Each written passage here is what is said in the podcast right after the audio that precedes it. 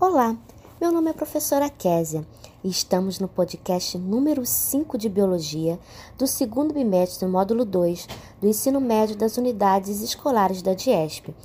E hoje nós vamos falar sobre o sistema imunológico. Bom, esse sistema tem como objetivo defender o corpo contra doenças, vírus, bactérias, micróbios e outros. O processo de defesa do corpo através do sistema imunológico é chamado de resposta imune. E existem dois tipos de resposta imune: a chamada inata, que significa natural ou não específica, e a outra, que é chamada de adquirida, adaptativa ou específica. Vamos falar da imunidade inata? Também é conhecida como imunidade natural ou imunidade não específica. É a nossa primeira linha de defesa. Esse tipo de imunidade já nasce com a pessoa, representada por barreiras físicas, químicas e biológicas. As barreiras físicas são a pele, cílios, lágrima, muco, plaquetas, saliva, suco gástrico e suor. Todas essas barreiras impedem que microorganismos, até mesmo bactérias, possam invadir o nosso corpo. Bom, vamos falar agora da imunidade inata, biológica ou química, que é composta por células de defesa. São chamadas de leucócitos, neutrófilos, macrófagos e seus principais mecanismos de atuação são a fagocitose, onde liberam mediadores inflamatórios e ativação de proteínas. Se a imunidade inata não funciona ou não é suficiente, a imunidade adquirida entra em ação.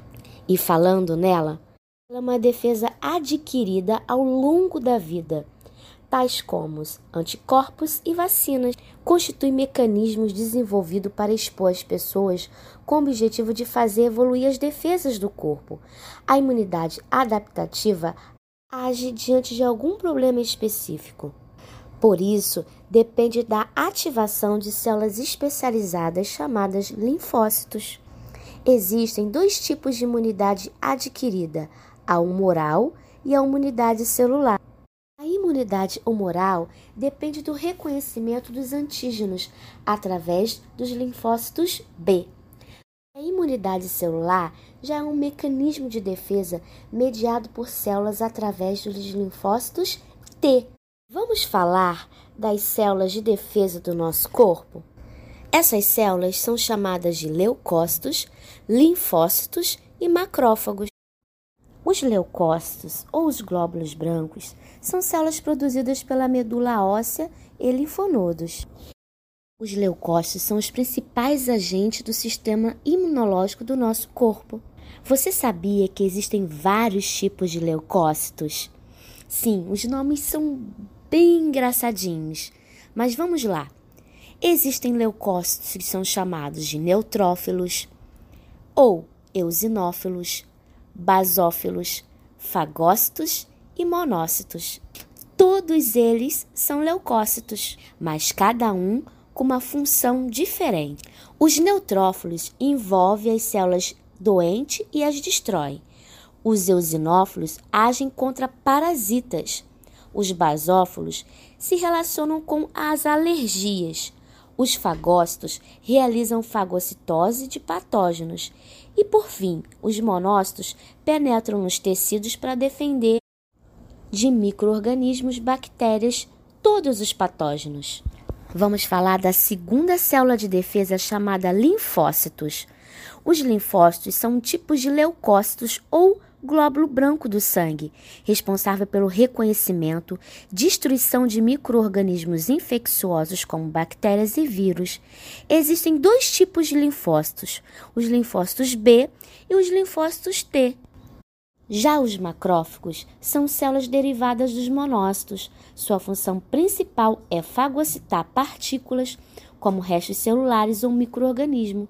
Eles são os responsáveis por iniciar a resposta imunitária. Vamos falar agora dos órgãos que produzem todas essas células? Algum deles você já conhece: a medula óssea, o timo, linfonodos, baço. Sim, tem muito mais, mas esses são os principais. A medula óssea é o tecido que preenche o interior dos ossos, lembra?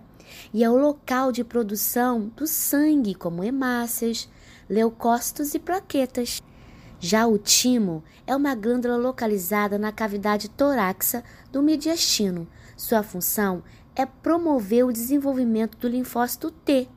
Os linfonodos são pequenas estruturas que estão espalhadas por todo o nosso corpo e ele realiza a filtragem da linfa. O baço filtra o sangue, expondo os macrófagos, os linfócitos, que através da fagocitose destrói partículas estranhas. Bom, espero que você tenha gostado dessa aula. Não esqueça, leiam as OEs, façam os exercícios, assistam às videoaulas. Um grande abraço, até lá!